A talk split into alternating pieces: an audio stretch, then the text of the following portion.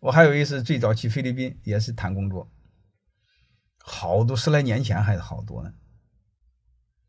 那个菲律宾的小香蕉是很好吃的，结果不知道他们忘了，他不让带那些东西，结果我包里又塞了几结果出海关的时候呢，他一个狗一直跟着我，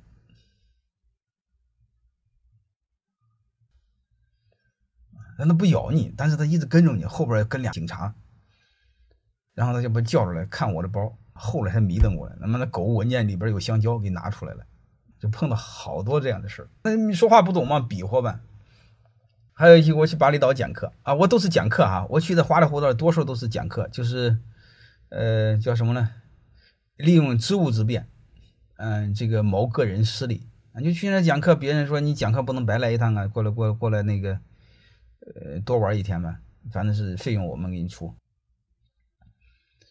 然后讲完课之后，我就想在那玩一天。巴厘岛那个鬼地方，你不玩不给浪费了吗？你吃住人家有负担，但是我又不喜欢别人陪我啊！你钱出了行，你别陪我，陪我不自由，你明白了吗？你老端着，你就没法暴露原形。然后我就想自己玩，自己玩，他妈语言又不懂。这到巴厘岛那个漂亮地方，头一天呢去呢，我去的时候我就得先游泳啊，不游泳不把环境给浪费了吗？游泳的时候我又没有带游泳裤头，就买游泳裤头。游泳裤头又不懂英语，就跟人比划，又不懂那当地语言，就比划。结果拿了一个，他他的翻译成，他把他的印尼盾，他的那他的翻译成人民币。那个女孩子在那戳戳戳，啊，戳了半天，拿了计算机给我两千六人民币一个裤头。我一看他妈算错了，因为因为那你你不用担心别人是坏人啊，他们人人都相对和蔼。我说 no no no，我跟他比划比划，算错了，我一个裤头怎么会要两千六呢？嗯，然后他最后拿计算器戳戳戳啊，结果人民币大概花了五六十块钱，我说这也差不多，我就给他了，他就很不好意思，sorry sorry，大概就这意思，就是不用语言比划就行。然后后来这个最后一天呢，我要旅游啊，旅游时候我我怎么办呢？早上的时候我就。一看，他们没法说说英语啊，印尼语也不会，这是费劲了。我英语一般嘛，最后怎么办呢？我我得找个出租车呀，找个出租车，人生地不熟怎么办呢？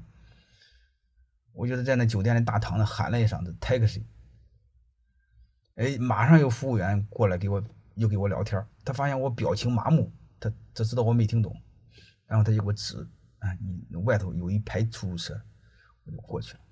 我一过去，一群人就围住我，围住我之后，他给我说了叽里歪歪的，又没听懂。然后他看我表情麻木，有一个伙计就非常聪明，嗯，撅个屁股跑到车里边，拿一个这么大个牌子，写个 one day 八百，嗯，人民币符号，嗯，half day 五百。我一看，大概就是这意思，你一天陪你玩，陪你玩一天八百，陪你玩半天五百，我就我就说了个 one day，然然后他就比划，让我上出租车就走了。我就和那个司机，我们俩就这么玩一天。嗯，他想跟我说话的时候，用他的手机戳戳，啊，戳成英语；我用汉语戳成英语。你这个英语大家知道，你说说不清楚，你看是能看明白的。所以我们玩的都非常开心，还还带我买猫屎咖啡。哦，费劲了。他说这个很著名，很激动啊，这个在你们那很激动。我一看什么玩意儿？最后没有问，戳叽半天，最后翻译翻成猫屎咖啡。我买了一堆猫屎咖啡。现在当地那时候哪有什么支付宝呢？